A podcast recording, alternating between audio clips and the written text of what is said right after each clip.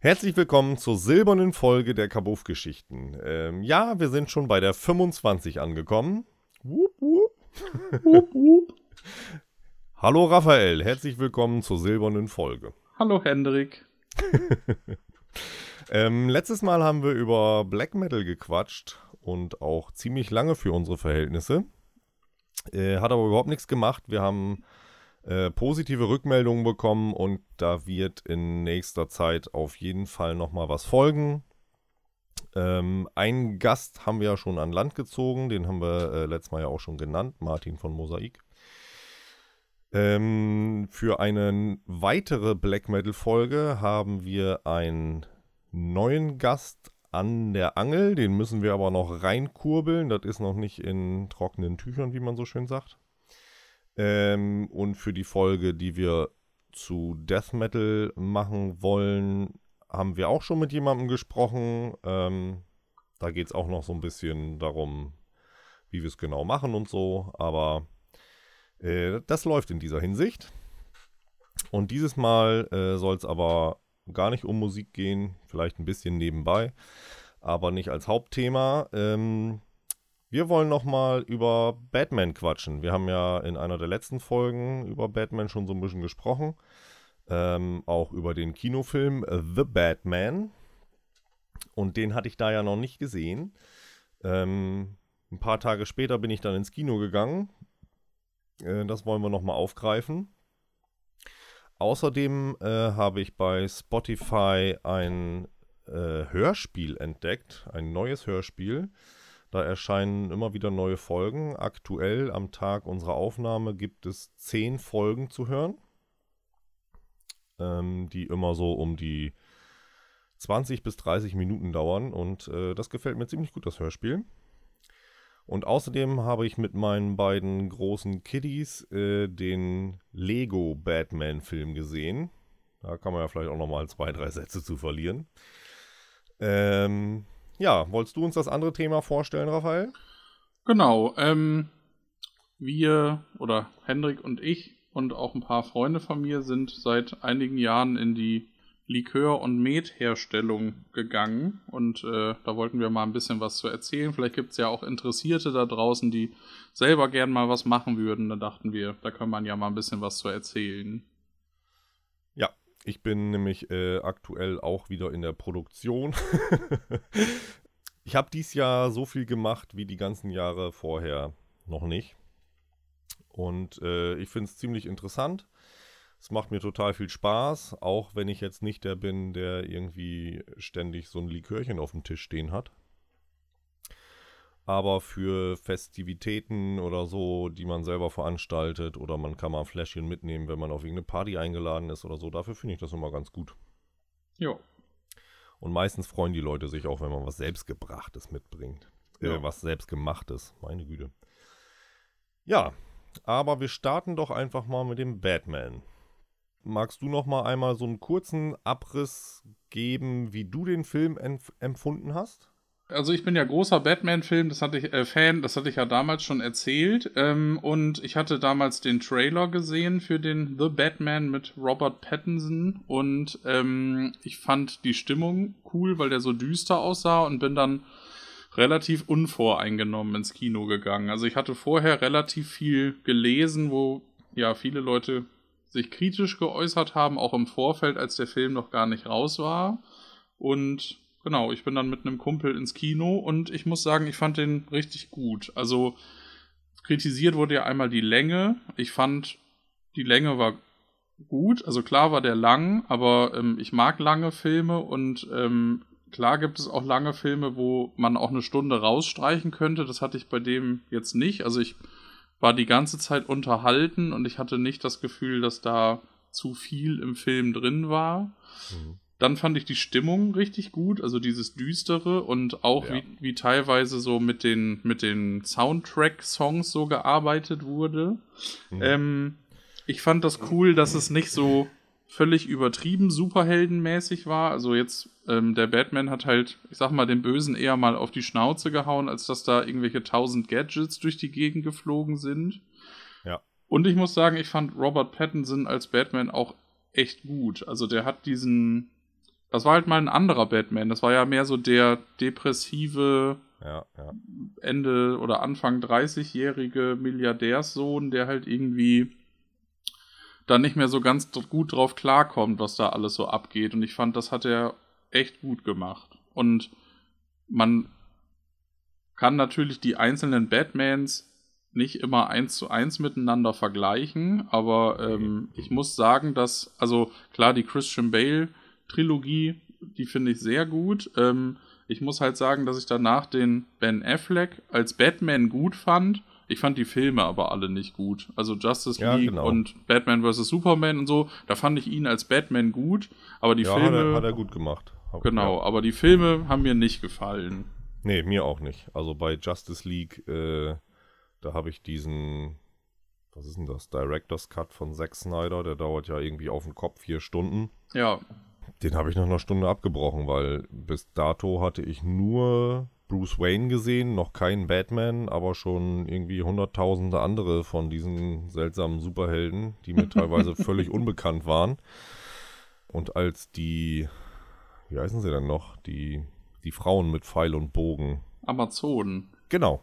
Als die Amazonen auf irgendwolche silberblinkenden ähm, Aliens oder was das waren, ich habe auch gar nicht mehr richtig aufgepasst nachher, äh, auf diese komischen Silbertypen da Pfeil und Bogen abgeschossen haben, da habe ich gedacht, ja, okay, jetzt bin ich dann auch raus. Ja. Wie fandst du denn den The Batman? Also mir hat der sehr gut gefallen. Ich bin nicht ganz unvoreingenommen da reingegangen. Auf der einen Seite hatte ich ja schon das gehört, was du erzählt hast und dass du recht begeistert warst und wusste ja so ungefähr, was auf mich zukommt. Weil du gesagt hast, irgendwie mindestens 90 Prozent des Films ist es äh, Nacht und es regnet. Ja. Ja, und das fand ich total geil. Also das war auch wirklich sehr nah an der Vorstellung, die ich von Batman habe. Also ähm, düster, nicht unbedingt so sehr in die komödiantische Ecke, also diese 60er-Serie war ja das absolute Gegenteil, ne? ja. Das war sehr nah an dem Batman, wie ich ihn mir immer gewünscht habe. Deswegen war ich auch echt begeistert von dem Film. Im Vorfeld, obwohl ich immer finde, man sollte sich im Vorfeld nicht so viele Gedanken machen oder vielleicht schon äh, mit Leuten in irgendwelchen Chats deswegen streiten. ähm, ich konnte mir den Vampir schlecht als Batman vorstellen. Aber es sollte ja auch ein jüngerer Batman sein, beziehungsweise Bruce Wayne äh, in jüngerem Alter. Und äh, das hat er wirklich gut gemacht. Obwohl ich immer noch zwischendurch mal den Vampir gesehen habe, irgendwie. Das konnte ich nicht aus meinem Gehirn streichen.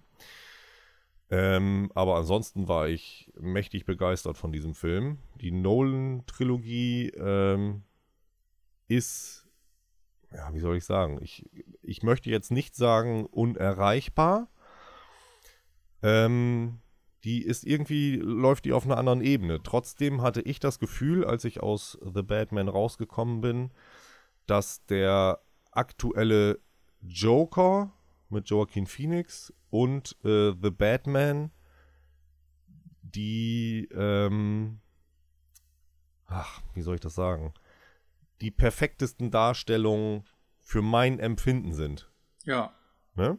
Also die treffen die Beschreibung der Figur sehr nah an dem, wie ich mir die Figuren immer vorgestellt habe. Ja, das stimmt. Also die Nolan-Trilogie, ähm, vom Prinzip finde ich die schon besser. Aber The Batman ist näher an meiner Vorstellung von Batman. Ja. So. Was ich halt nochmal fand bei The Batman und auch bei dem Joker mit Joaquin Phoenix, das ist halt, ich finde, da kommen diese Archetypen nochmal mehr raus. Also der Joker Ja. als pures Chaos- und Anarchie-Konstrukt und Ja. der Batman so als der, ja, im Grunde ist er ja schon, ja, nicht diktatorisch, aber der ist ja schon sehr straight, was seine Ansichten angeht. Also der ist ja eigentlich noch, noch rechtschaffender als die Polizei sozusagen und Ja, und lässt sich null reinreden, ne? Nicht mal von, von äh, Alfred großartig. Was ja auch in einigen Filmen schon ganz anders dargestellt wurde. Genau, also in der äh, Nolan-Trilogie, da ist äh, die Beziehung von Alfred und äh, Bruce Wayne ja noch ganz anders als zum Beispiel in The Batman. Genau. Genau, und ja. zu dem Vampir muss ich sagen, ich kannte halt Robert Pattinson. Also klar habe ich die Twilight-Filme auch mal gesehen, aber ähm, ich, für mich ist der irgendwie immer Cedric Diggory aus Harry Potter. Und deswegen hatte Ah, ich diesen, okay. deswegen hatte ich nie diesen, diesen Vampir-Vergleich sozusagen. Ja. Ähm, also ich kann das total nachvollziehen, dass Leute das kritisch sehen, aber ich muss sagen, dass er in dem Film schon gezeigt hat, dass er auch andere Rollen spielen kann. Auf jeden Fall, definitiv. Also der hat das auch wirklich gut gemacht. Aber es gibt ja so Schauspieler, die ähm, den Rest ihres Lebens wahrscheinlich nie von einer bestimmten Rolle komplett zu trennen sind. Ja, Ne? das stimmt. Also wenn ich, ähm, jetzt komme ich gerade gar nicht auf den Namen des Schauspielers, der, der bei Sons of Anarchy den Jax Teller spielt. Ja, ich weiß, wen du meinst. Ich vergesse auch mal, wie der heißt. Ja, der hat ja jetzt äh, auch schon mehrere Filme danach gedreht und ähm, ich habe die alle noch in meiner Liste. Äh, da gibt es einen King Arthur, heißt der, glaube ich. Charlie Hunman heißt der. Genau, Charlie Hunman. Und da ist jetzt bei Netflix auch noch irgendwas Neues reingekommen, glaube ich. Da spielt er auch was ganz anderes, aber irgendwie sehe ich immer den Motorradrocker vor Ja. mir.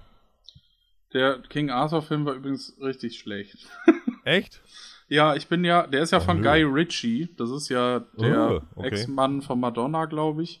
Ja, genau. Und der hat ja echt geile Filme gemacht. Also hier Snatch und Bube, Dame, König, Gras und so und Rock'n'Roller. Da waren ja echt gute Filme dabei.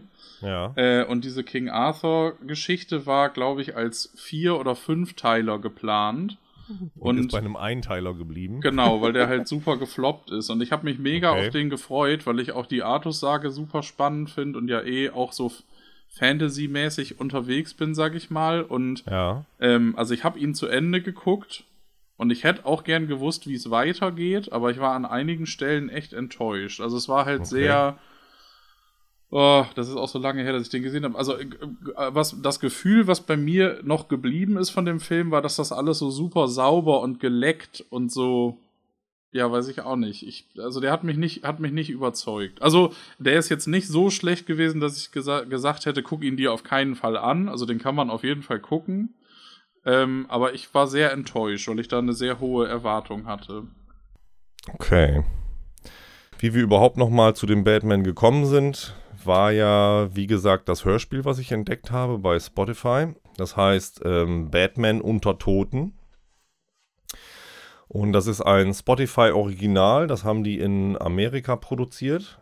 Das ist auch total geil.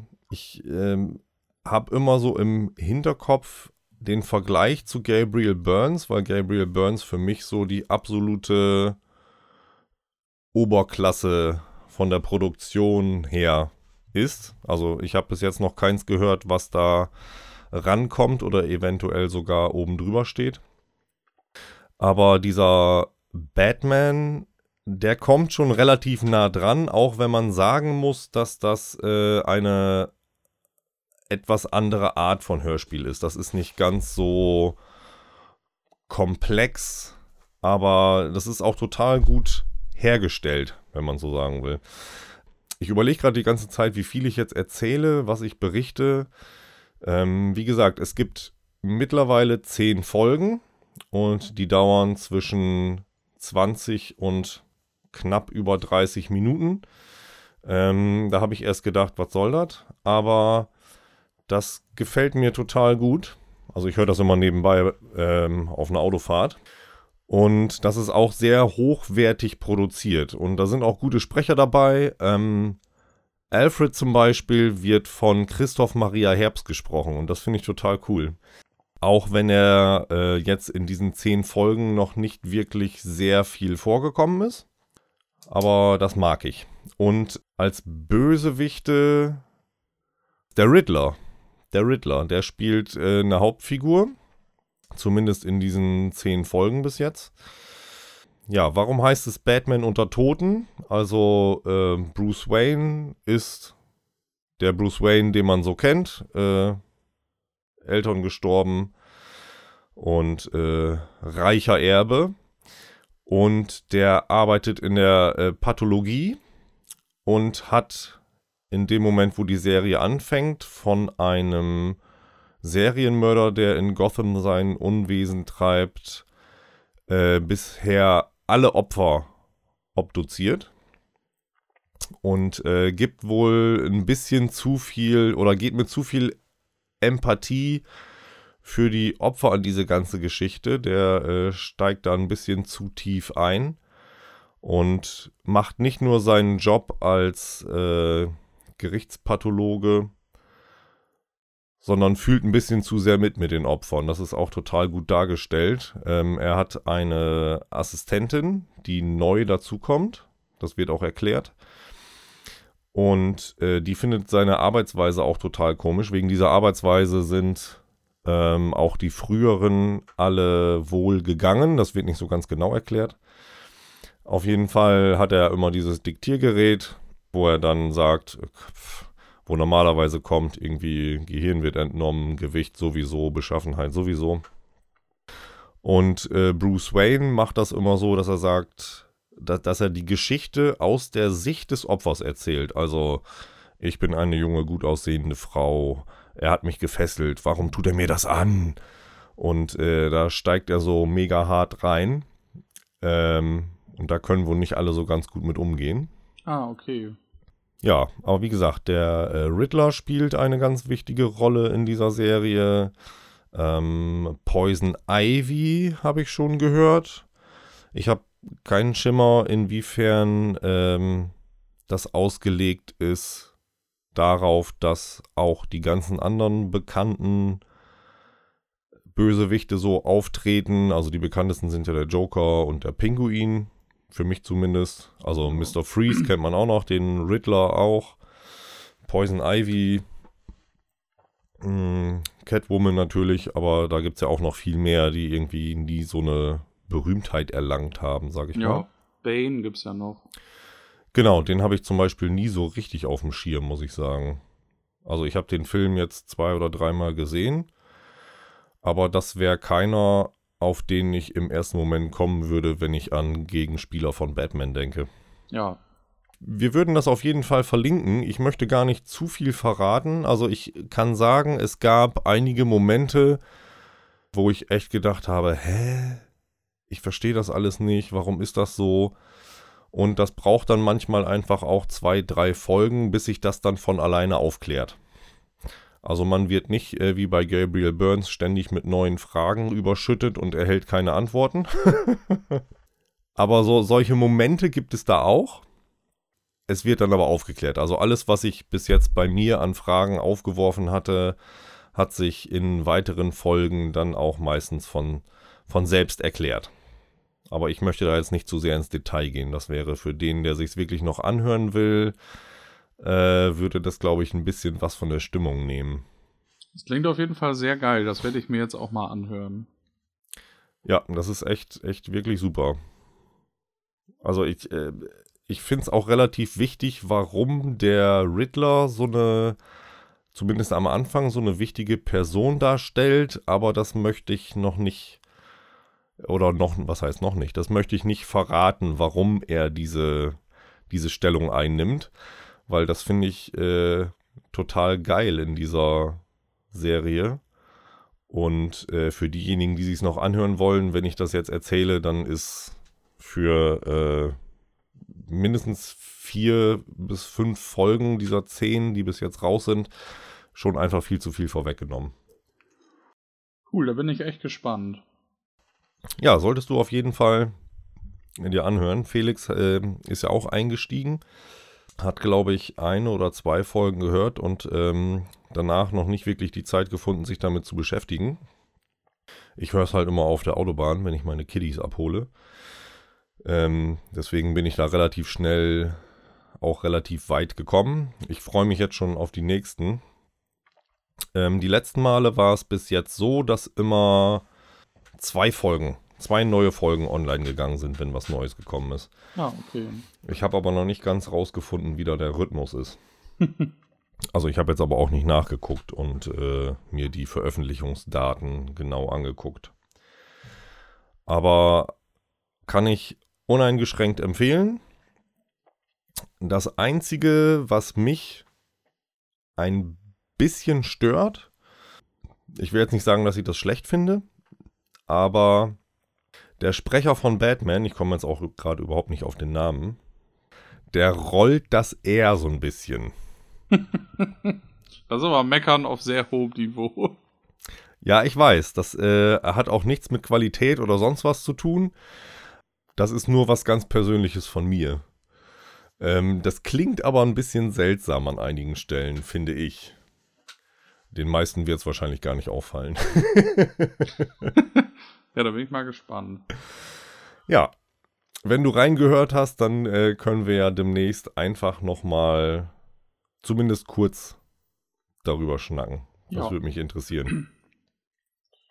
Genau, Batman-Lego-Film ähm, ist bei mir schon ein bisschen länger her. Musst du mich mal ein bisschen auffrischen? Ähm, ich habe den vor einer ganzen Zeit schon mal mit meinen beiden Großen geguckt. Und jetzt äh, letztes Wochenende, als die bei mir waren, wollten die den gerne nochmal sehen. Und dann habe ich gesagt, ja, gut, gucken wir uns den nochmal an. Ich konnte mich auch nicht mehr genau erinnern, was da so los ist, aber ich wusste, dass der äh, sehr komödiantisch ist. Ja. Also da gibt es viele Momente, wo man wirklich äh, herzhaft lachen kann. Und ähm, ja, wir gucken den dann abends und äh, manchmal bin ich auch nicht ganz mit dem, mit dem Kopf dabei. Also ich mache jetzt nicht irgendwie andere Sachen nebenher, aber äh, abends auf dem Sofa dann döse ich auch schon manchmal ein bisschen vor mich hin, während dann die Glotze läuft und die Kinder eh nicht großartig ansprechbar sind. äh, deswegen kann ich dir zu der Story jetzt gerade gar nicht mehr so übermäßig viel sagen. Die Kleine habe ich dann irgendwann in der Zwischenzeit auch schon mal ins Bett gebracht, weil die schon halb eingenickt ist in meinem Arm. Äh, ja, Batman rettet die Welt, wie immer, ne? ja. Aber ich weiß gar nicht mehr. Aber da sind echt, äh, also da sind viele Wortwitze die man auch gar nicht immer unbedingt versteht, wenn man nicht sich äh, schon mal etwas ausgiebiger mit Batman beschäftigt hat. Aber ich kann jetzt leider aus dem Stehgreif auch kein Beispiel geben. Ähm, aber der ist schon sehr witzig und das so Verfolgungsjagden, die fand ich total geil, wenn das Batmobil dann in irgendeinen Stützpfeiler von einem Haus äh, ballert und dann da die einzelnen Lego-Steine durch die Gegend fliegen. Ja. Also das ist schon total geil. Ich finde es immer wieder komisch, auf so ein Lego-Männchen zu gucken, wenn ich mir einen Film ansehe. Ähm, aber das, was die daraus gemacht haben, es ist, ich weiß gar nicht, ob das Computer animiert, das ist Computer animiert, ne? Oder bauen die, nee, die bauen das nicht mit Lego. Nicht. Also es sieht teilweise so realistisch aus, dass ich gedacht habe, die haben dafür wirklich Legos aufeinander gesetzt und die dann irgendwie äh, gefilmt. Ich kann mir aber nicht vorstellen, dass sie diesen ganzen Film wirklich aus Legosteinen zusammengebaut haben. Das weiß ich auch nicht. Das können wir ja nochmal recherchieren. Ja. Ähm, ich weiß auf jeden Fall, also ich fand die beiden Lego-Movies, also Lego Movie 1 und 2 fand ich richtig gut. Ja. Und ähm, ich kann mich auf jeden Fall noch daran erinnern, dass der Batman-Lego-Film halt auch sehr, sehr ähnlich war. Also, die sind ja alle, klar ist das spannend, aber es ist auch lustig und das sind ja. coole Szenen. Also, ähm, ja, den werde ich mir auch auf jeden Fall nochmal angucken. Ja, also ich finde, das äh, lohnt auf jeden Fall. Ich war vorher, bevor wir den gestartet haben, etwas sehr voreingenommen, weil ich mir nicht vorstellen konnte, dass Lego-Figuren in einem Film äh, eine gute Figur machen. Ha, ha, ha. Aber nee, ich, ich konnte mir das nicht vorstellen, so einen Film über eine längere Zeit zu gucken, indem ich auf Lego-Figuren gucke. Also wenn das irgendwie so ein, keine Ahnung, ähm, ich könnte mir vorstellen zum Beispiel, dass die für dass die das so als äh, Werbegag nutzen, um eine neue Lego-Reihe zu bewerben, zum Beispiel. Dass wenn du einen Kasten kaufst und es geht um, keine Ahnung, sagen wir jetzt mal Lego Dinosaurierland oder Jurassic Park, keine Ahnung, fällt mir jetzt so spontan als erstes ein, dass die dann so ein 5 bis 10 Minuten Filmchen drehen, ähm, wo der QR-Code irgendwie auf der Packung mit ist, äh, der dir diese Welt näher bringen soll, die Lego jetzt da auf den Markt gebracht hat. Ja. Aber wirklich so ein, so ein abendfüllender Film äh, konnte ich mir schlecht vorstellen. Aber es funktioniert. Es funktioniert echt. Die Kinder sind begeistert und selbst ich konnte mir das angucken. Auf Dauer so. Ja. Kommen wir zu Genussmitteln. ähm, genau. Grundsätzlich ähm, haben wir angefangen, Likör und Met zu machen. Bei dir war es ja, glaube ich, so, dass du vor ein paar Jahren mal fürs Partisan ein Eierlikör gemacht hattest. Genau. Und äh, noch einige andere Sachen. Und bei mir war es so, dass ich ähm, mehrere Freunde hatte, die mal Met gemacht haben, aber nur noch einen Freund, den Jonas hatte, der aktiv Met gemacht hat. Mhm. Und dann habe ich ähm, über die Tolkien-Gesellschaft den äh, Dennis, der Med macht. Die Firma heißt Tirrit Med, oder Tir, ja genau, Tirrit Med von Minas Tirrit. Mhm. Ähm, der hat mich da wieder so ein bisschen drauf gebracht und äh, dann habe ich im, jetzt muss ich überlegen, Winter 2019 ähm, angefangen, auch selbst Med herzustellen und ähm, Genau, für die, die nicht wissen, was das ist, also Met wird ja mitunter immer als eins der ältesten alkoholischen Getränke der Welt bezeichnet. Das ist im Grunde Mm. vergorener Honig mit Wasser und einigen anderen Sachen.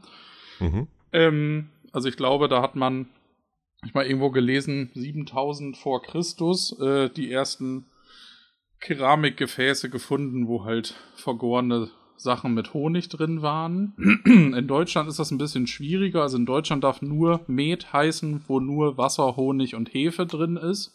Ja. Das heißt, sobald Fruchtanteile oder Gewürze oder ähnliches drin ist, darf man es nicht mehr Met nennen. Das heißt dann, also Okay. was weiß ich, wenn man jetzt ein Met mit Apfelsaft macht, wäre es ein Honigwein mit Frucht oder ein Fruchtwein mit Honig, so muss man, so rum sagt man das dann. Okay. Ähm, da ich das aber privat mache, nenne ich immer einfach alles Met. Da genau richtig. da bin ich voll der Rebell. Nein, Quatsch. Ähm, genau, das Wort kommt vom indogermanischen Wortstamm Medu, das heißt im Grunde Honig.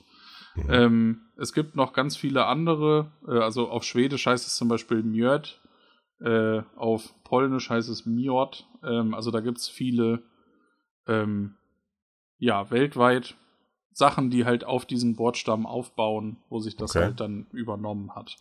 Grundsätzlich ist es dann ein Honig-Wasser-Gemisch, wo halt auch noch Fruchtanteile mit drin sein können, die dann durch eine Hefe vergärt werden.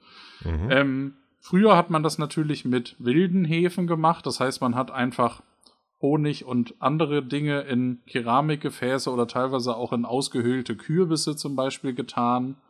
Äh, und dann hat man das einfach stehen gelassen und dann hat man gemerkt, oh, wenn, keine Ahnung, mein Stammesgenosse das trinkt, wird der lustig. Äh, äh, weil die ja damals auch noch nicht wissen, wussten, dass es halt was Alkohol ist in dem Sinne. Mhm. Und ähm, auch mit der Hefe, also klar wussten die damals, dass da irgendwas drin ist, das da den Alkohol herstellt.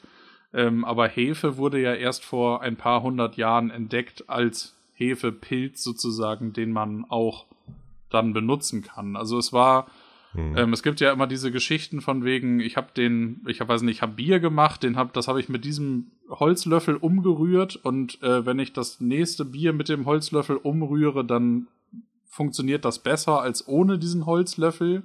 Mhm. Ähm, dadurch haben die halt festgestellt, dass da irgendwas an diesem Löffel dran sein muss, ähm, was halt die Gärung beschleunigt. Ja. Ähm, weil ja die Hefestämme dann über diesen Löffel in den neuen Ansatz gebracht werden. Und Mhm. was die früher auch festgestellt haben, wenn zum Beispiel so ein offener Biertank oder Mettank oder was auch immer in der Nähe einer Bäckerei steht, dass da die Gärung auch besser losgeht. Also ähm, Okay, dass da weil die, weil die Hefe einfach irgendwie in der Luft ist. ja, genau. Und Okay. es gibt auch Aufzeichnungen, also ich habe letztens noch so einen Artikel gelesen, dass es ähm, äh, Brauereien gibt, die zum Beispiel aus dem Gebälk in alten Brauereien Hefestämme noch rausziehen konnten. Ähm, das heißt, die konnten dann im Grunde auch Hefestämme von vor 150 Jahren oder so nochmal benutzen, die halt dann da im, im Holzbalken oder so noch drin waren. Ja, und die haben die dann kultiviert und dann äh, wird das Bier dann oder was auch immer damit gemacht wird anders? Ähm, genau, also die Hefe ist äh, teilweise ausschlaggebend für den Geschmack. Also natürlich ist bei Bier und bei Met der Honig und der Malz oder das Malz und auch, ähm, es kommt ja auch so ein bisschen auf das Wasser an, ob ich jetzt ein mhm. sehr kalkhaltiges Wasser habe oder nicht.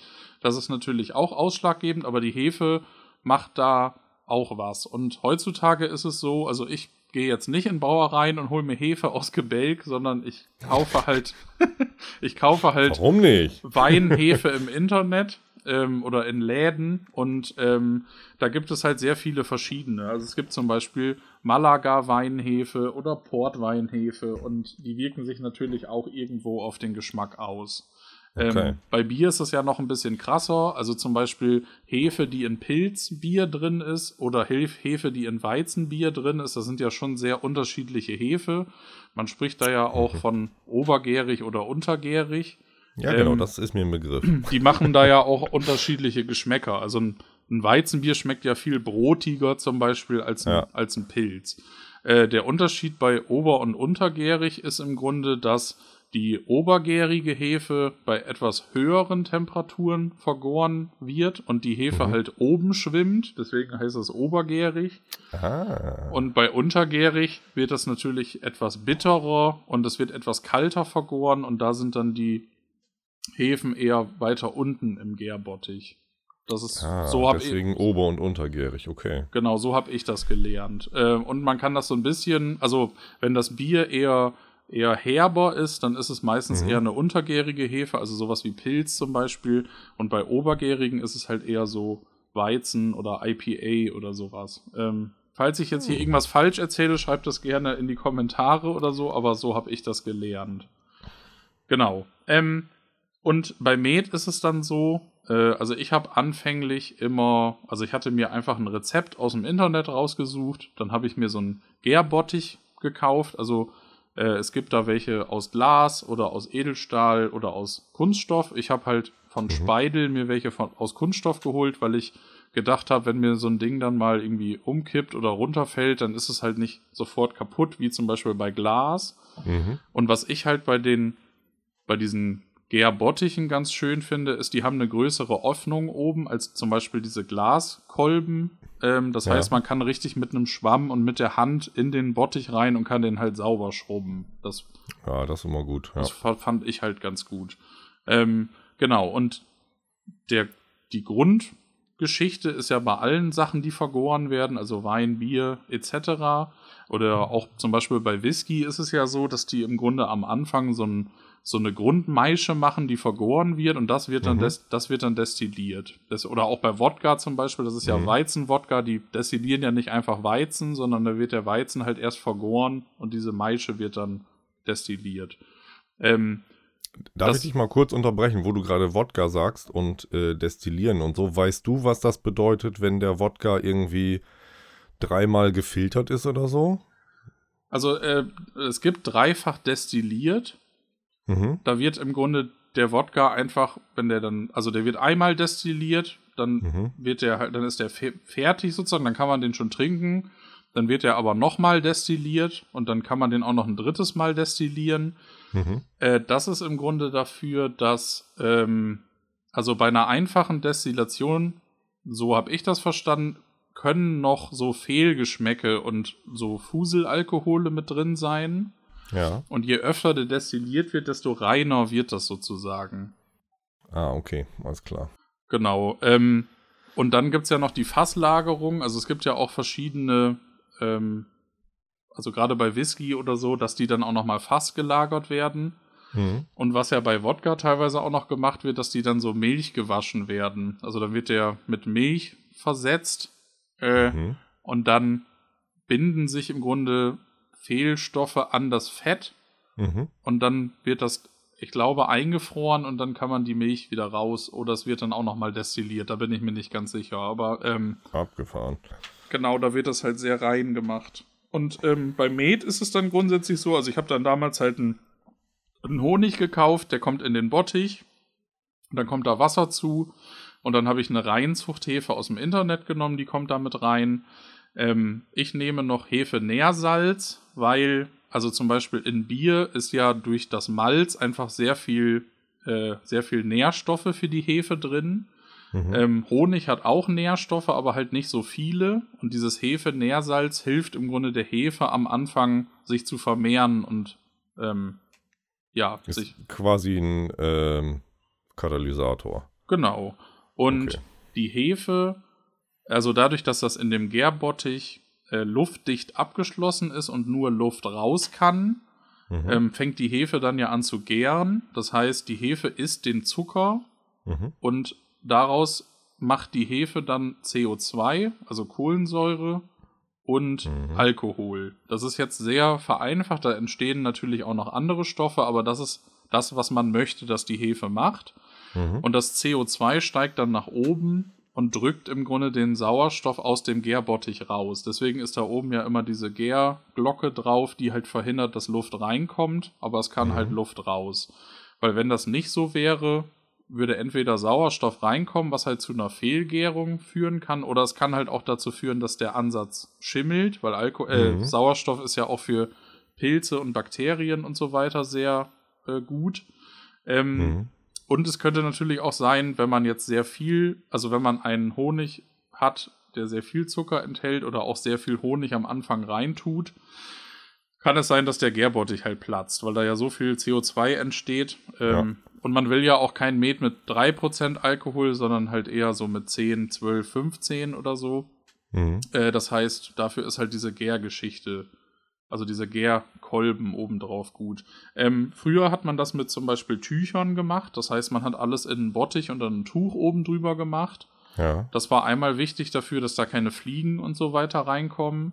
Mhm. Ähm, aber diese, diese Tücher sind natürlich nicht so dicht wie so eine, wie so eine wie so ein Gärverschluss oben.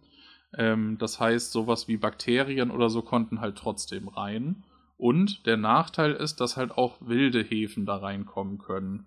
Und deswegen nutzt man ja eine Reinzuchthefe, weil wenn jetzt verschiedene Hefen in diesem Ansatz wären, könnte es halt sein, dass die Hefen sich gegenseitig bekriegen und ähm, versuchen halt die Nährstoffe aufzunehmen ja. Äh, und dadurch kann zum Beispiel eine Gärstockung passieren, dass der, was weiß ich, dann bei 7% sterben einfach beide Hefen und dann ist die Wahrscheinlichkeit von einer Nachgärung in der Flasche, wenn da nochmal eine Fremdhefe reinkommen würde, natürlich ein bisschen höher. Ähm, ja. Das klingt jetzt natürlich alles super kompliziert. Also ich habe mich da sehr schnell eingelesen. Es gibt im Internet unter anderem die Seite honigweinkeller.de. Äh, mit dem dazugehörigen Forum auf fruchtweinkeller.de. Das macht ein Herr, ich vergesse immer seinen Namen, der hat auch ein Buch geschrieben über die Weinherstellung.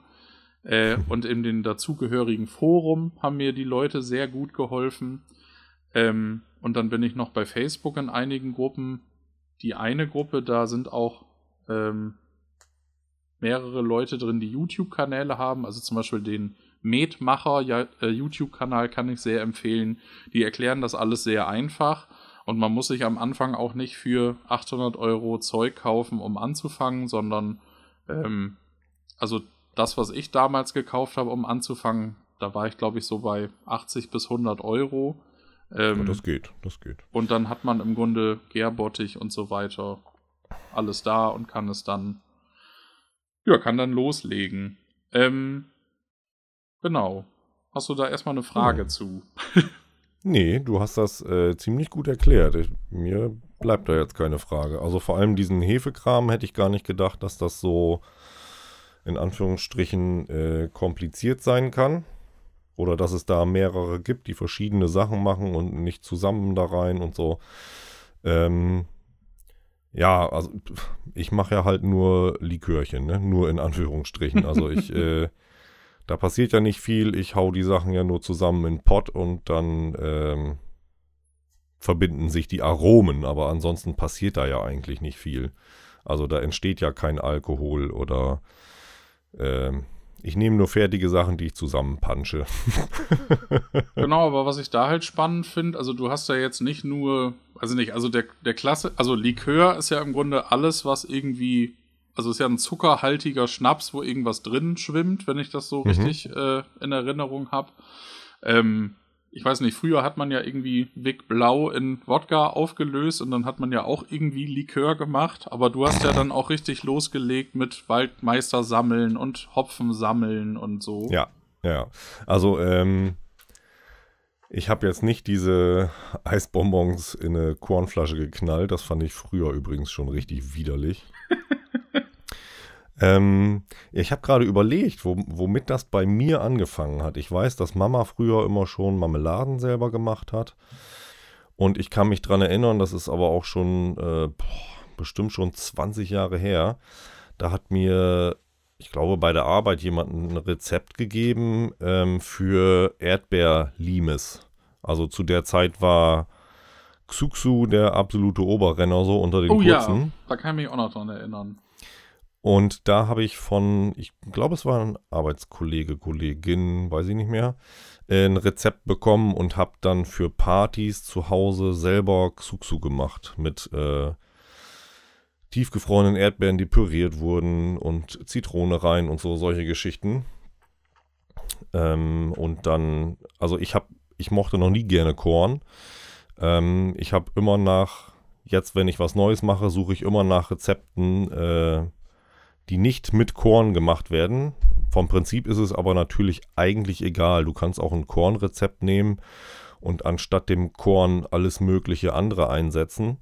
Äh, musst halt nur gucken auf die Volumenprozente des Getränkes. Ähm, wenn das dann natürlich so ist, dass da ein Korn angegeben ist, also ein einfacher Korn, kein Doppelkorn oder äh, noch was anderes, ähm, musst du natürlich gucken bei den Mengen, dass du äh, irgendwie mit den Volumenprozenten auch hinkommst. Sonst hast du nachher da die Megadröhnung in deinem Pot. Oder halt irgendwas, wo du sagst, naja, das ist überhaupt, das schmeckt zwar, aber irgendwie kommt da gar kein, gar kein richtiger Geschmack bei rum, so, ne? Aber, ähm, also Korn hat ja, glaube ich, 32 Prozent und, mhm, Doppel, und Doppelkorn, glaube ich, 38, ne? Genau, so ein Doppelkorn liegt knapp unter 40 meistens und äh, der einfache Brand ist knapp über 30, ja. Okay. Aber du kannst theoretisch ähm, alles nehmen. Ist halt auch eine Geschmackssache. Wie gesagt, ich, ich mache nichts mit Korn, weil ich Korn einfach nicht mag. Ich mache die meisten Sachen mit Wodka. Ja. Ähm, du kannst aber alles Mögliche nehmen. Du kannst einen Rum nehmen, du kannst einen Gin nehmen, Weinbrand. Also eigentlich ist es wurscht, was du nimmst. Man sollte halt bloß darauf aufpassen, wie viel Volumenprozente das Ganze hat. Ähm, damit sich Aroma und äh, Alkoholstärke dann noch irgendwie die Waage halten. Ja. Ne? Ähm, wie gesagt, damals mit dem Xuxu angefangen und da waren alle voll begeistert. Ähm, die fanden den selbstgemachten Xuxu immer um Längen besser als den, den man kauft. Ähm, und dann habe ich das aber auch äh, eine Zeit lang aus dem Auge verloren, hatte da auch gar keinen Bock drauf. Also dieses äh, Xuxu herstellen war immer mega Sauerei in der Küche. Ja, das kann ich weil, mir vorstellen. ja, du hab, hast da irgendwie diese tiefgefrorenen Erdbeeren, dann musst du zugucken, dass du die äh, aufgetaut kriegst, aber das sollte dann auch nicht so matschig sein und dann musst du das pürieren und wenn die noch nicht richtig aufgetaut sind, hast du so ein, so ein Erdbeer-Sorbet-Eis äh, in, in, deinem Pürierer hängen. Äh, ja, und das Umfüllen nachher und weiß ich auch nicht. Irgendwie sah die Küche danach immer aus wie Sau. Deswegen hatte ich da irgendwann auch keinen Bock mehr dazu, weil die Leute immer kamen, kannst du wieder was machen? Und ich habe dann da immer irgendwie stundenlang in der Küche gestanden und äh, danach die Hälfte der Zeit nochmal fürs Putzen gebraucht. da hatte ich irgendwann keinen Nerv mehr zu. Aber ähm, so richtig wieder angefangen hat es äh, tatsächlich wirklich mit dem Eierlikör, den ich für den Partisan fürs Partisan gemacht habe. Ähm, da bin ich äh, drauf gekommen. Da war der Sänger von Atomwinter. Der war bei Ernie in einer Sendung bei Krachmucker TV. Und ähm, ich weiß gar nicht wieso, auf jeden Fall hatte der ihm selbstgemachten Eierlikör mitgebracht und während dieser Sendung haben sie sich da ein Eierlikör nach dem anderen in den Kopf gestellt. und da habe ich gedacht, cool. Ähm, ich weiß, dass meine Tanten auch immer Eierlikör selber gemacht haben und den zu äh, Festlichkeiten innerhalb der Familie auch mal mitgebracht haben. Und ich hatte das immer irgendwie so als äh, Oma-Getränk abgespeichert in meinem Kopf, ne? Und hatte auch schon mal ein Eierlikör, irgendwie so ein Verporten oder was, den kennt man ja aus der Werbung, äh, mal probiert, aber den fand ich abgrundtief ungenießbar. Also weiß ich nicht, wie man das wirklich trinken und anbieten kann, wenn man mal einen selbstgemachten Eierlikör gehabt hat.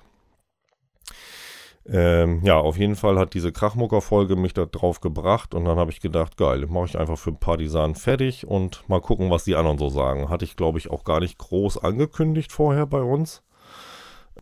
Und dann habe ich noch diese Waffelbecherchen gekauft mit Schokorand obendran. Ja, stimmt. ja, und dann haben wir den Eierlikör, oder ich habe den Eierlikör hingestellt und gesagt, hier Jungs, ich habe da was gezaubert, lass uns mal einen Eierlikör trinken. Und alle haben mich angeguckt nach dem Motto, geht's noch? was, was, schleppst du hier so eine Oma-Plörre an? Ja, da kann ähm, ich mich sehr gut dran erinnern. also ich bin mir auch ziemlich sicher, dass ich sowas gesagt habe wie, Alter, das ist 30 Grad, ich trinke doch jetzt nicht so einen Bums oder so. Ja, jeder hat irgendwas in die Richtung gesagt. Äh, alles lief darauf hinaus, dass ich der Bekloppte bin. Und dann konnte ich euch aber alle überreden, einen mit mir zu trinken. Und äh, die waren ja auch gekühlt. Wir haben dann ja immer unsere große Styroporbox, wo, wo Eis mit reinkommt und so, die ja relativ lange hält. Und nachdem jeder einen selbstgemachten Eierlikör aus diesem schicken Waffelbecher mit Schokorand gehabt hat, äh, ich glaube, eine halbe Stunde später war die Buddel blank, oder? Ja, vor allen Dingen ist es ja auch dadurch, dass der so kalt war, schmeckt das ja im Grunde wie geschmolzenes Vanilleeis in so einem mhm. Waffelbecher. Also ich fand das, also ich muss sagen, da hast du mich auf jeden Fall um 180 Grad gedreht, äh, was Eierlikör angeht. ähm, achso, da kann ich übrigens noch berichten. Ich habe letztens hier, was heißt letztens, das war für die Weihnachtsfeier von der Firma. Ähm, da habe ich auch ein Eierlikör gemacht. Und ich hatte ein Rezept von meiner Arbeitskollegin bekommen. Die ist jetzt übrigens gerade vor, was ist denn heute? Heute ist Freitag. Die ist gestern in Rente gegangen, die liebe Wildrut. Ähm, die hatte mir ein Rezept gegeben. War laut Rezept mit äh, 96-prozentigem Alkohol. Da hatte ich erstmal Probleme, den überhaupt zu bekommen. Ich konnte mich daran erinnern, dass man den äh, in der Apotheke kaufen konnte. Ähm, das war aber zumindest bei uns nicht mehr möglich. Ich weiß jetzt nicht, ob das irgendwie gesetzlich deutschlandweit geregelt ist, dass das nicht mehr geht. Und dann konnte ich aber im Getränkehandel bei uns äh, eine Flasche bestellen, 96-prozentigen. da hat ein halber Liter, ich glaube, 15 Euro gekostet. Fand ich auch völlig okay. Ja. Ähm, und damit habe ich das dann immer gemacht und äh, den fanden ja auch alle wirklich gut. Und jetzt habe ich den für die Weihnachtsfeier der, der Firma nochmal gemacht und konnte aber nicht an 96-prozentigen kommen. Und habe dann einfach einen hochprozentigen Wodka gekauft. Einen mit 40, 42, ich weiß gerade gar nicht mehr. Ähm, und habe davon dann einfach die doppelte Menge in diesen Eierlikör gemacht. Und den fand ich noch um einiges besser. Den werde ich auf jeden Fall auch mitbringen zum ah, okay. Festival dieses Jahr. Ähm, das war vom, vom Alkoholgeschmack einfach anders. Ich finde das mit diesem 96-prozentigen, das ist natürlich total gut. Ähm, den kannst du ja, wenn du ihn entsprechend äh, runter verdünnst, in dich reinschütten, ohne jetzt am nächsten Tag irgendwie den, den Megakater zu kriegen, wenn du nicht äh, noch Kräuter und äh, roten und grünen und Bier dazwischen hast, ähm, dann kann man den ja relativ gut verknusen, sag ich mal. Da ist, ist, ja so gut wie nichts an Fuselstoffen oder wahrscheinlich gar keine Fuselstoffe drin. Ähm, das weiß ich allerdings nicht genau. Nee, also dieser vielleicht 6, auch noch mal schlau machen. Der 96-prozentige ist, glaube ich, reiner Ethan, reines Ethanol. Ja, es gibt auch, wenn ich richtig im Kopf abgespeichert habe, ist 96, glaube ich, auch äh, das absolute Maximum. Genau, weil das habe ich mal gelesen, der, ähm, der Alkohol, also die, die restlichen 4% sind halt Wasser, mhm. weil der Alkohol zieht ja das Wasser aus der Luft sozusagen und äh, genau. ohne Schutzatmosphäre kann man nicht höher als 96%. Ah, okay, gut. Habe ich mir schon gedacht, dass das irgendwie. Deswegen also, hat man, also das habe ich mal gelesen, da hatte ich dir, glaube ich, mal dieses Video von diesem Cocktail-Typ geschickt von YouTube. Ja. ja. Ähm, weil wenn man so Auszüge macht, also wenn man jetzt zum Beispiel äh, sehr starken Fruchtgeschmack haben möchte, macht es halt da immer mehr Sinn, diese. Also wenn man, was weiß ich, Erdbeeren in Wodka einlegt oder Erdbeeren mhm. in Ethanol einlegt, dann geht das bei dem Ethanol viel, viel schneller. Ja, weil das äh, Verhältnis einfach anders ist. Ne? Ja. Ja. Ähm, ja, also wie gesagt, mit diesem Eierlikör hat das damals alles angefangen. Und äh, dann bin ich irgendwann damit angefangen und habe mir auch Marmeladen gemacht. Und ähm, unsere Chefin, die hat im, im Garten selber Waldmeister. Und äh, meine Freundin steht voll auf Waldmeister. Und dann habe ich einfach gedacht, geil, ich mache jetzt mal so ein Waldmeister-Gelee. Habe mir ein ähm, Rezept gesucht bei Chefkoch, habe mir so einige angeguckt ähm, und habe dann das genommen, was mir von der Rezeptur so vorkam, als dass es mir am besten schmecken würde. ja. Und habe dann ein Waldmeister-Gelee gemacht. Und dann mit der Zeit haben wir auch andere Sachen ausprobiert. Also ich habe vorhin extra nochmal nachgeguckt. Ich habe jetzt so einige selbstgemachte äh, Gelees und Konfitüren bei uns in der Abstellkammer stehen und teilweise auch wirklich abgefahrene Sachen. Also äh, Waldmeister und Quittengelee sind dann noch so die einfachen Geschichten. Ich habe eine Konfitüre gemacht äh, mit Feigen und Masala. Die ist äh, mega lecker aber das kann man also ich selber kann das nicht ganz so oft essen. Das ist jetzt nichts, was man sich, was ich mir irgendwie jeden Tag aufs Brot machen würde. Ja. Ähm, und ich habe noch eine, die ist auch mega lecker mit äh, kandierten Aprikosen. Und was habe ich denn dann noch? Nee, das war's. Weil äh, bei den Feigen, als ich das unbedingt machen wollte, ähm, waren frische Feigen in dem Moment so sauteuer, ähm, dass ich einfach getrocknete Feigen genommen habe und es damit ausprobiert habe. Und äh, die war schon ziemlich gut.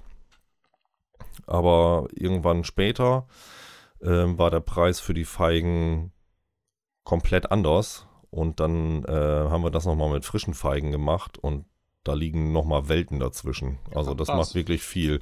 Auch mit der, mit der Farbe, die man dann erreicht nachher im Glas. Also das mit den getrockneten, das war so braun-beige, so wie die Feigen dann halt aussehen. Und ähm, mit den frischen Feigen ist das richtig so ein saftiges Rot mit so ein bisschen Braunanteil, was du dann nachher im Glas hast. Das sieht ganz anders aus und es schmeckt nochmal sehr viel besser. Ja, cool. Ja, und dann ähm, habe ich das erste, was ich dann so richtig an Likör angesetzt habe, war, glaube ich, damals mein Hopfenlikör. Ähm, wenn man bei mir aus dem Haus, aus der Siedlung hinten in die Bauernschaft tiefer fährt, äh, kommt man direkt am Moor vorbei. Und da wächst am Straßenrand einfach wilder Hopfen. Ähm, davon habe ich mir dann ein bisschen was gepflückt und hatte ein sehr aufwendiges Rezept. Ähm, das braucht auch relativ lange, bis das dann fertig ist.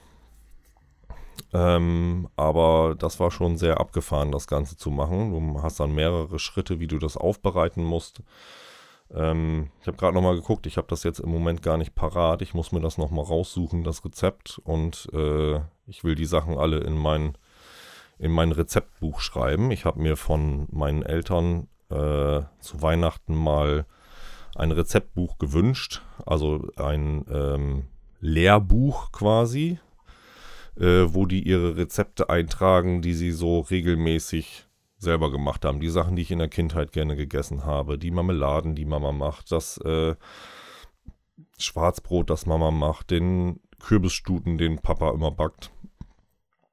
Weil ich irgendwann gedacht habe, gut, äh, du musst das irgendwie verschriftlicht haben oder du musst es dir zeigen lassen, weil irgendwann gehen diese Rezepte halt leider dann auch verloren. Ne?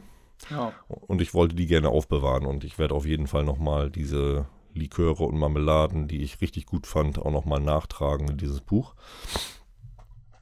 Damit zur Not irgendwann äh, meine Kinder das nochmal nachmachen können, wenn sie das möchten.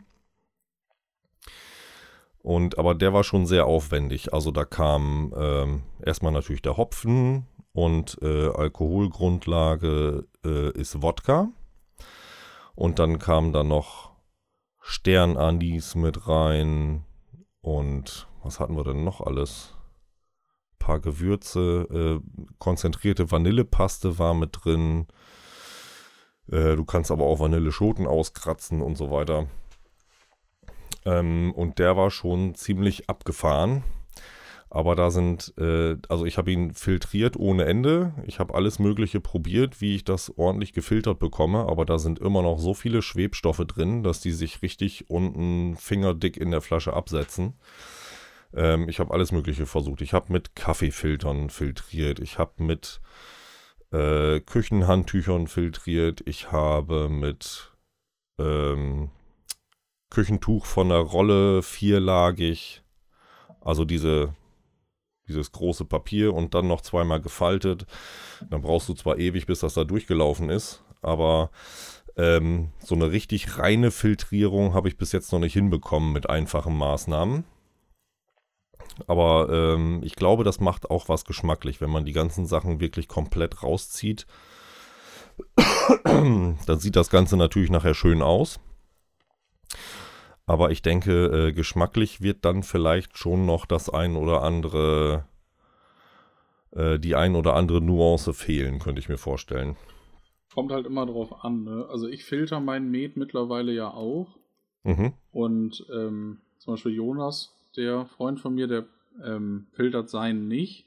Mhm. Und ähm, da scheiden sich natürlich die Geister. Ähm, ich muss sagen, dass ich, also ich finde den schon schöner, wenn der gefiltert ist, sonst würde ich das ja nicht machen. Mhm. Ähm, also vom, vom Anblick her finde ich das auch schöner, wenn das so richtig glasklar in der Flasche ist. Ja, und bei einigen Metsorten, ähm, ja, wie soll ich das sagen? Also ich finde, dass seine Met, Met, Mets, Mete, die, die, schmecken sehr gut und da hatte ich noch nicht das Gefühl, dass durch die Schwebstoffe äh, irgendwie ein Fehlgeschmack drin ist. Aber ich hatte zum Beispiel einen Met von mir, den mhm. habe ich halt nicht so richtig fein gefiltert. Also es gibt da ja so verschiedene Filterplatten mit verschiedenen Mikronstärken, wie viel dann rausgefiltert wird. Mhm. Und äh, ich hatte zum Beispiel so ein Holunderblütenmet gemacht der, also den habe ich jetzt zweimal schon gemacht und einmal habe ich den halt nicht komplett fein gefiltert. Da war der halt, der sah halt aus wie so ein naturtrüber Apfelsaft. Mhm. Und dieses Jahr habe ich den so richtig gefiltert, also der ist jetzt wirklich glasklar. Mhm. Und ich muss sagen, dass der jetzt besser schmeckt. Also es kann natürlich auch okay. liegen daran, dass der andere nicht so gut war, aber ich fand bei dem war das zum Beispiel sehr krass, dass durch diese Schwebstoffe so, so da war, der hat so ein bisschen komisch geschmeckt irgendwie. Also jetzt nicht schlecht, also die Leute, die mhm. den getrunken haben, fanden den noch alle lecker. Aber ich muss sagen, der dieses Jahr, der ge komplett gefiltert, der schmeckt wesentlich besser. Okay, nee, ich hätte jetzt eher äh, in die Richtung gedacht, dass wenn alle Schwebstoffe rauskommen, dass geschmacklich was rausgenommen wird, weißt du? Das, ja, wobei äh, der Alkohol zieht ja auch die ganzen Aromen eigentlich schon raus, ne? Und ja, stimmt schon. Ja. Also der, der Met steht ja auch, also man lässt den ja, wenn der, wenn die Gärung durch ist, zieht man den ja von der Hefe ab, also dass der Bodensatz einmal weg ist. Mhm. Weil wenn der dann länger auf der Hefe steht, baut die Hefe sich ab und dann schmeckt das halt scheiße.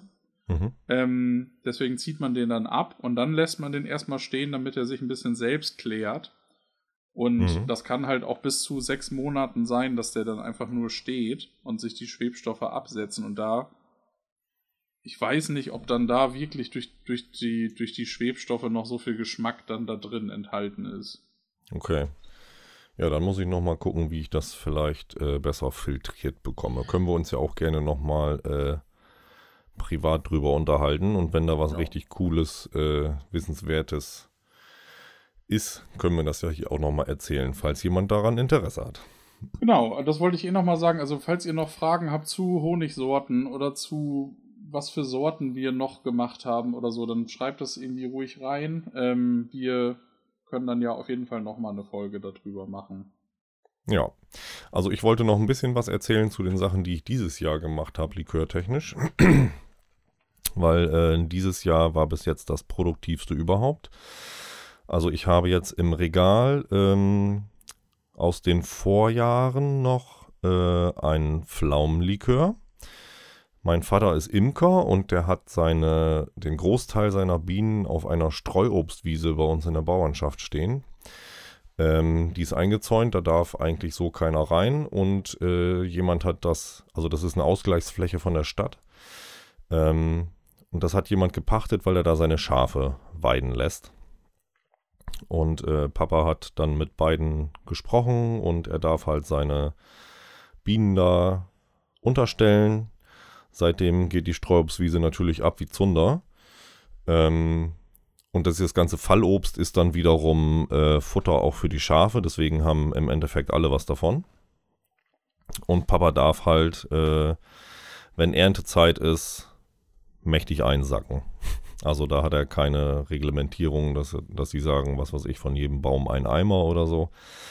Und da gibt es alles Mögliche. Da sind, also, ich habe es nicht nachgezählt, aber wenn ich es schätzen sollte, stehen da bestimmt 100, 120 Obstbäume auf dieser großen Fläche. Ähm, es sind mehrere Sorten Äpfel, mehrere Sorten Kirschen, Birnen, Pflaumen, Mirabellen. Das ist unglaublich, was da alles ist. Und das sind teilweise auch äh, alte Sorten, ähm, die ich so vorher noch nie irgendwo gesehen habe, weil das jetzt nicht so diese Standardsachen sind, die Leute sich in den Garten stellen.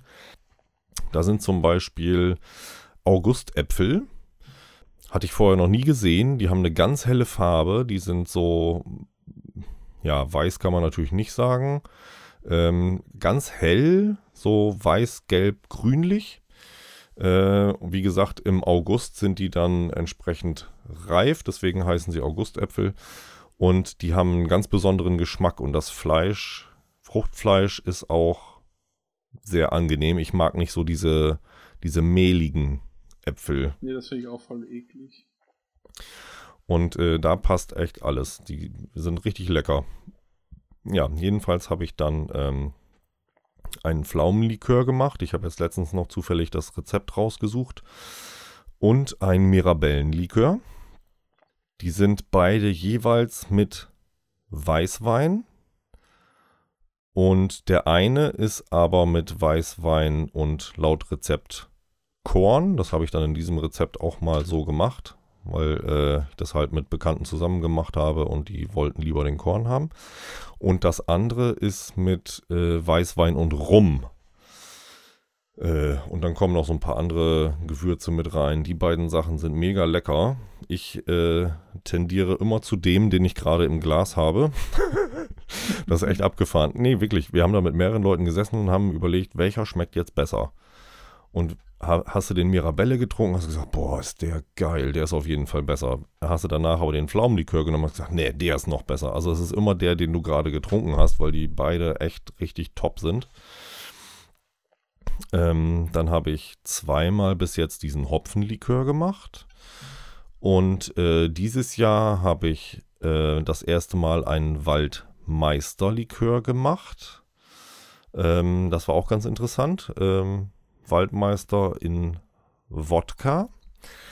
Und als er dann fertig war, hatte ich aber das Problem, dass äh, es war mir zu wenig Waldmeister-Aroma und trotzdem aber war mir die Alkoholstärke noch ein bisschen zu, zu groß. Dann habe ich überlegt, wie kann ich jetzt den Alkohol reduzieren. Ähm, vom Prinzip ja ganz einfach, kannst du theoretisch einfach mit Wasser auffüllen. Äh, dadurch wäre mir aber noch mehr Aroma flöten gegangen, weil sich das verdünnt hätte. Und äh, dann habe ich einfach nochmal ein Rezept für einen Waldmeister Sirup rausgesucht. Äh, dann habe ich den nochmal angesetzt und habe das dann vermengt miteinander.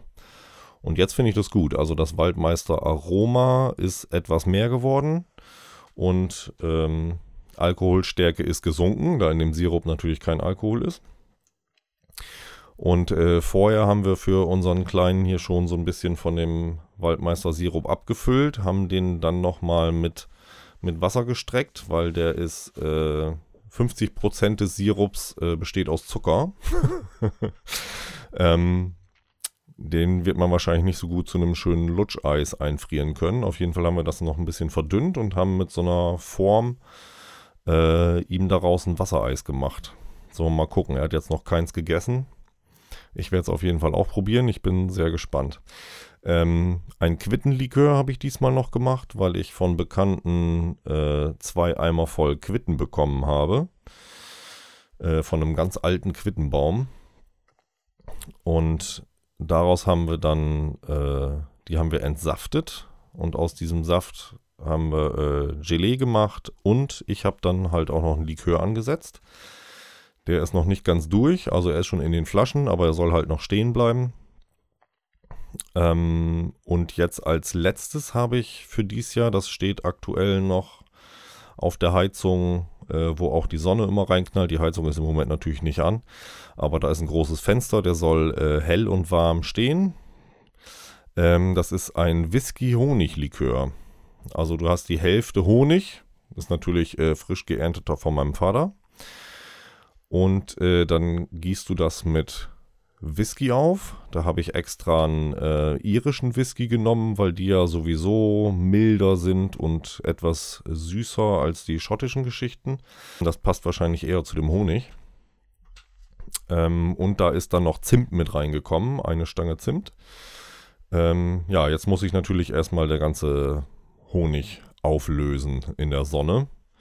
Da bin ich auch sehr gespannt drauf gut. Ja, und äh, wie gesagt, fürs Festival mache ich noch einen Eierlikör. Diesmal dann mit Wodka und nicht mit dem 96-prozentigen. Und ich habe noch ein anderes äh, Rezept bekommen. Das ist ein Eierlikör, der mit Likör 43 gemacht wird.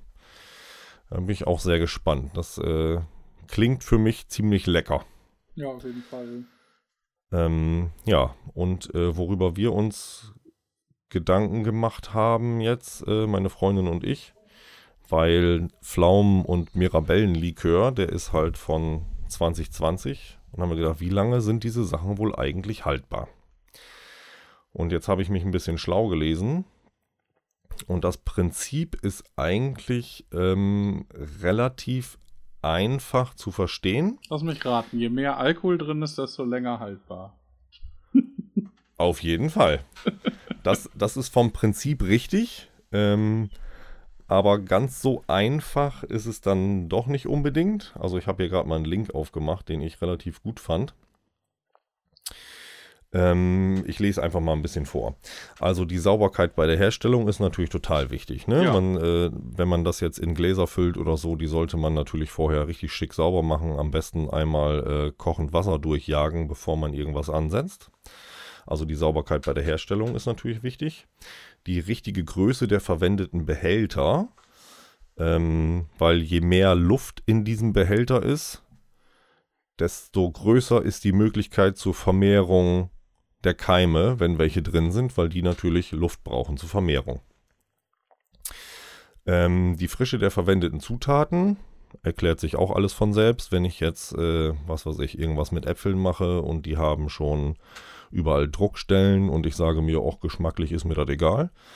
Äh, da entstehen natürlich schon Bakterien. Und äh, die Temperatur bei der Herstellung, die ist natürlich auch wichtig. Wenn ich alles äh, heiß ansetze, bleibt natürlich weniger Möglichkeit ähm, für die Keime, die da eventuell sind, sich entsprechend zu vermehren. Ähm, bei ganz vielen Rezepten äh, ist der Zusatz da in der Beschreibung, dass äh, das fertige Produkt sofort heiß abzufüllen ist. Äh, das macht halt natürlich auch viel mit der Haltbarkeit. Also beim Verschließen der Gläser oder Flaschen ähm, sollte das dann noch mindestens 80 Grad haben, wenn das was ist, was man vorher aufkocht. Und dann ist es wenn was, äh, mit Alkohol wird es dann ja nichts sein. Äh, der verkocht dann ja natürlich entsprechend. Ähm, aber wenn es jetzt um eine Marmelade geht oder so, ähm, wenn man die mit 80 Grad abfüllt und ähm, den Deckel zudreht, das Ganze dann nochmal mal auf den Kopf stellt für eine kurze Zeit äh, und dann wieder umdreht, dann sind die prinzipiell, wenn man alles richtig gemacht hat, vorher im Endeffekt unendlich haltbar. Ja, das ne? ist dann ja richtig es, eingemacht. Genau. Ähm, das ändert sich natürlich in dem Moment, wo du den Deckel aufmachst und Luft drankommt, aber verschlossen ist es wirklich so, dass das theoretisch äh, unendlich haltbar ist. Ja, für gut. Ähm, dann gibt es noch bestimmte Zutaten, die äh, konservierendes äh, Verhalten haben. Also Alkohol, je mehr Alkohol, desto weniger Keime. Zucker auch, äh, ne? Genau, Zucker und Salz das gleiche, deswegen hält Pökelfleisch ja auch ewig. Und äh, Honig wird ja auch nie schlecht. Also die Ägypter haben auch schon geimpft und wenn du jetzt theoretisch äh, Ägyptenurlaub machst und durch eine Pyramide spazierst und äh, ein Glas Honig findest, kannst du das problemlos essen. Wobei ich da mal gelesen habe, dass wenn der Wassergehalt sehr hoch ist bei Honig, dass der dann auch gären kann im Eimer. Ja, dann ja. Also äh, da musst du schon ein bisschen aufpassen. Deswegen hat mein Vater auch extra so eine, ich weiß nicht, wie das Teil heißt. Das sieht aus wie so ein Fernrohr für ein Auge. Ach, äh, ein. so, ähm, so ein ähm, Monofernrohr. Der Refraktometer. Genau, das ist der richtige Ausdruck. Da schmierst du Honig drauf und dann äh, zeigt er dir den Zuckeranteil an auf so einer Skala, wenn du da durchguckst. Ja. Und äh, je mehr Zucker, desto weniger Keime. Oder desto weniger ähm, Möglichkeit haben die Keime, die da sind, zur Vermehrung. Ja, das wird ja auch in der Weinherstellung genommen. Das ist ja dann, das heißt dann ja auch Refraktometer, aber das wird ja auch mhm. dann, wie heißt das, Öxle-Waage oder so? Ja, ja, sagt mir was. Gut, äh, dann die Lagerung ist natürlich für die Haltbarkeit noch wichtig. Ähm, prinzipiell ist äh, dunkel und kühl lagern natürlich sehr viel vorteilhafter als warm und im Licht. Ähm, wenn man jetzt Marmeladen oder Gelees oder sowas macht, sollte man die immer mit einem Löffel oder bei Honig mit einem Honignehmer äh, aus dem Gefäß holen, wo drin man das abgefüllt hat. Nicht irgendwie am besten mit einem Messer, äh, das man vorher schon sauber geschlabbert hat mit der Zunge. ja, so, dann haben wir hier, wie lange ist selbstgemachter Likör haltbar? Und äh, da ist die erste Überraschung, das hätte ich zum Beispiel nie so gehandhabt.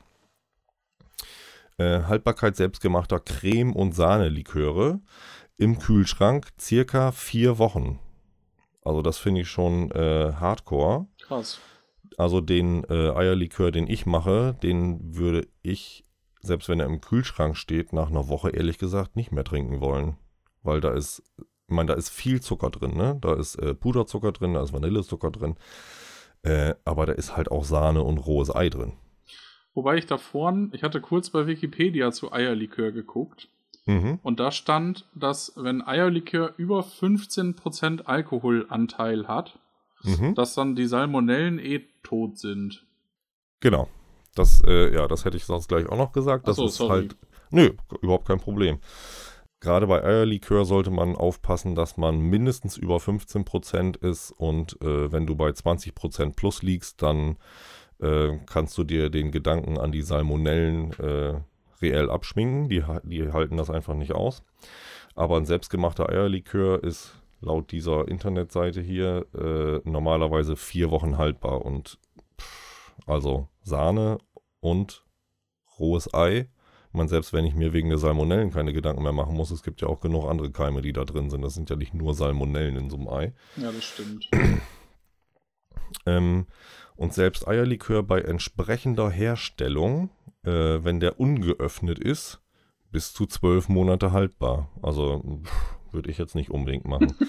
Und äh, geöffnete Flasche im Kühlschrank dann noch mindestens sechs Monate. Also ich finde es ziemlich heftig. Ja.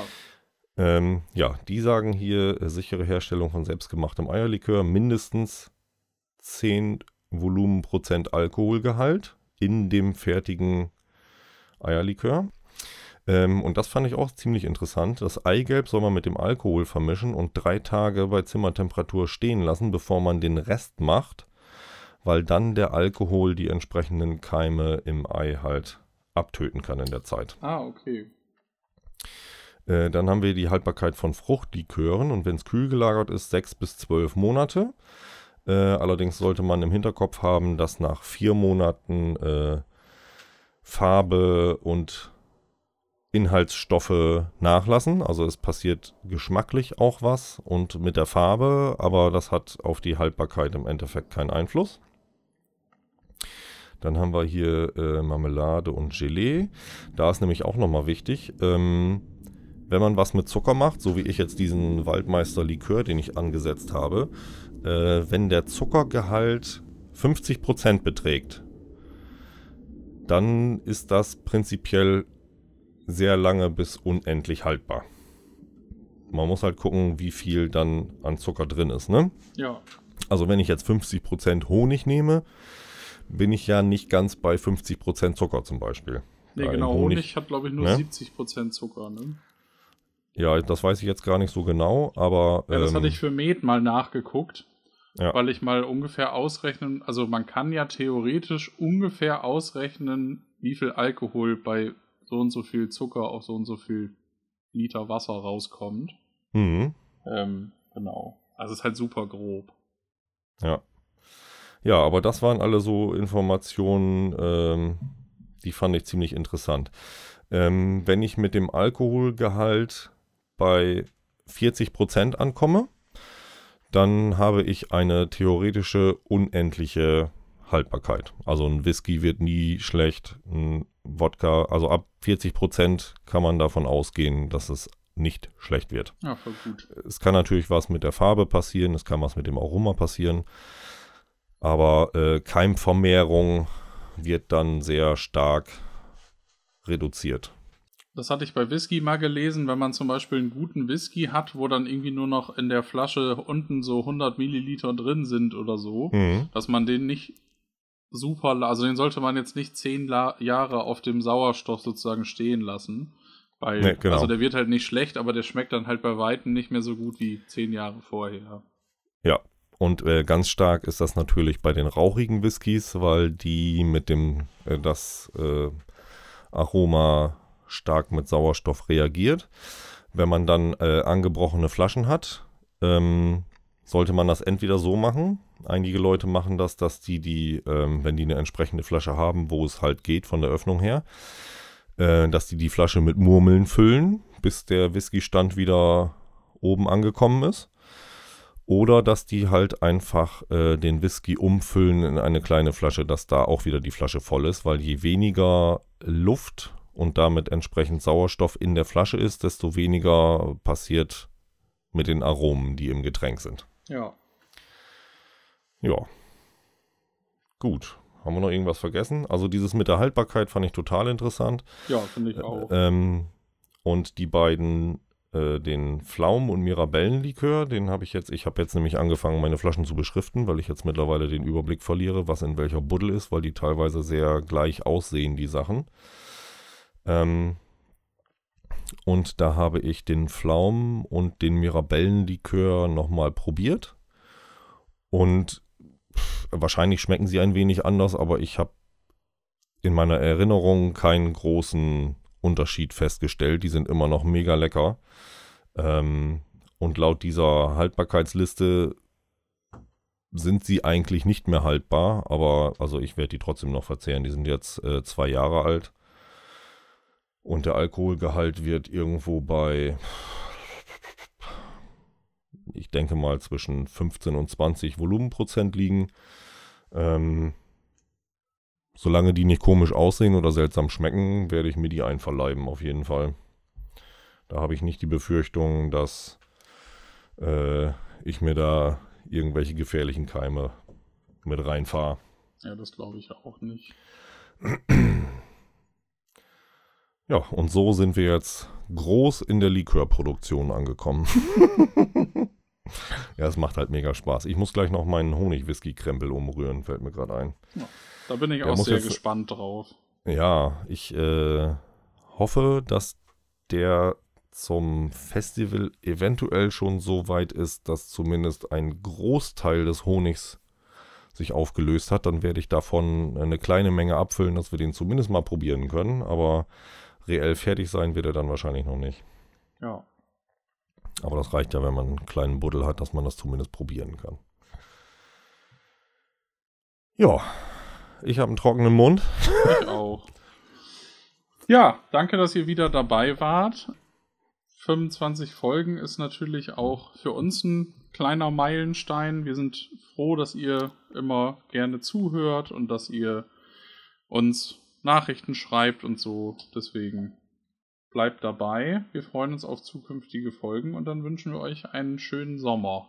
Ja, viel Spaß bei allem, was ihr vorhabt. Äh, ob ihr Urlaub oder Ferien habt, äh, ob ihr unterwegs seid oder das Ganze zu Hause verbringt. Genießt das Wetter. Also wir hatten jetzt aktuell drei Tage, die...